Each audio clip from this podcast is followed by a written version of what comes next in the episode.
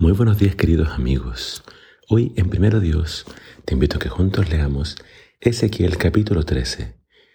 Voy a leer a partir del versículo 17. Dice así la palabra de Dios. Ahora, hijo de hombre, denuncia a las mujeres que profetizan según su propia imaginación. Esto dice el Señor soberano. ¿Qué aflicción les espera a ustedes, mujeres, que atrapan el alma de mi pueblo, tanto de los jóvenes como de los mayores? Les atan amuletos mágicos en las muñecas y les dan velos mágicos para la cabeza.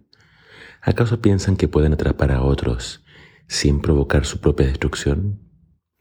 Ustedes me deshonran delante de mi pueblo por unos puñados de cebada o un trozo de pan, al mentirle mi pueblo, que disfruta de las mentiras. Ustedes matan a quienes no deben morir y prometen vida a quienes no deben vivir. Esto dice el Señor soberano. Estoy en contra de sus amuletos mágicos, esos que se usan para atrapar a mi pueblo como a pájaros. Yo se los arrancaré de los brazos y liberaré a mi pueblo como se libera un pájaro de la jaula. Les quitaré los velos mágicos y rescataré a mi pueblo de las garras de ustedes. Ellos ya no serán más sus víctimas. Entonces ustedes sabrán que yo soy el Señor. Con sus mentiras desalentaron a los justos, pero yo no quería que estuvieran tristes. Ustedes alentaron a los perversos al prometerles vida, aunque ellos continuaran pecando. Por todo eso ustedes ya no hablarán de visiones que jamás vieron, ni harán más predicciones, pues yo rescataré a mi pueblo de sus garras. Entonces ustedes sabrán que yo soy el Señor. En el capítulo de hoy vemos una condenación a falsos profetas, pero he querido enfocarme en esta segunda parte que habla de mujeres que estaban profetizando.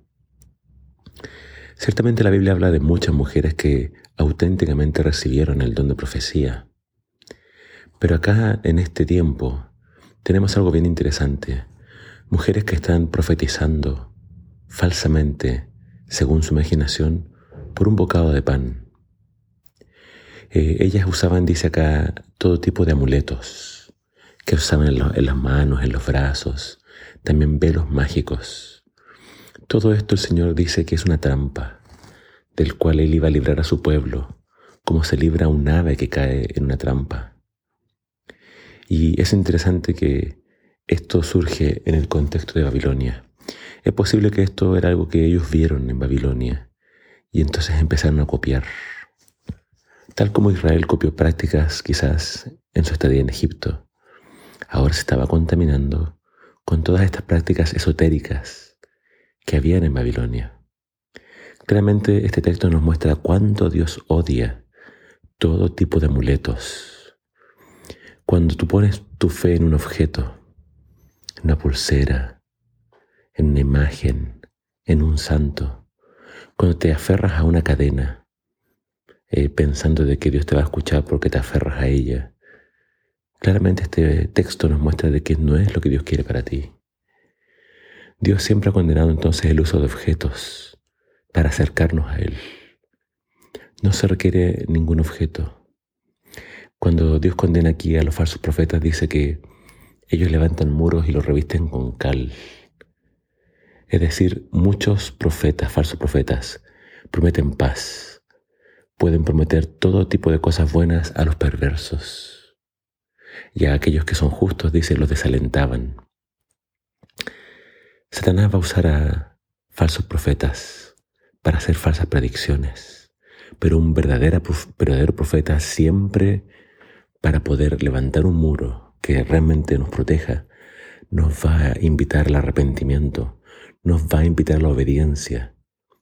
No hay protección lejos del Señor, no hay protección con un simple amuleto o repitiendo unas palabras. Sin fe, sin obediencia, sin verdadera comunión con el Señor, no puede haber seguridad. Así que mucho cuidado con andar usando objetos pensando que al usarlos o al tocarlos o al orar tomándolos en mi mano, voy a recibir algo especial de parte del Señor. Acá dice que es algo de lo cual hay que librarnos.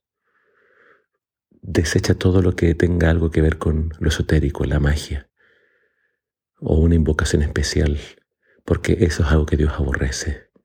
Simplemente estudia su palabra, ora de todo corazón y Dios te va a escuchar. Abandona tus pecados y Dios entonces sí te oirá. Que el Señor te bendiga.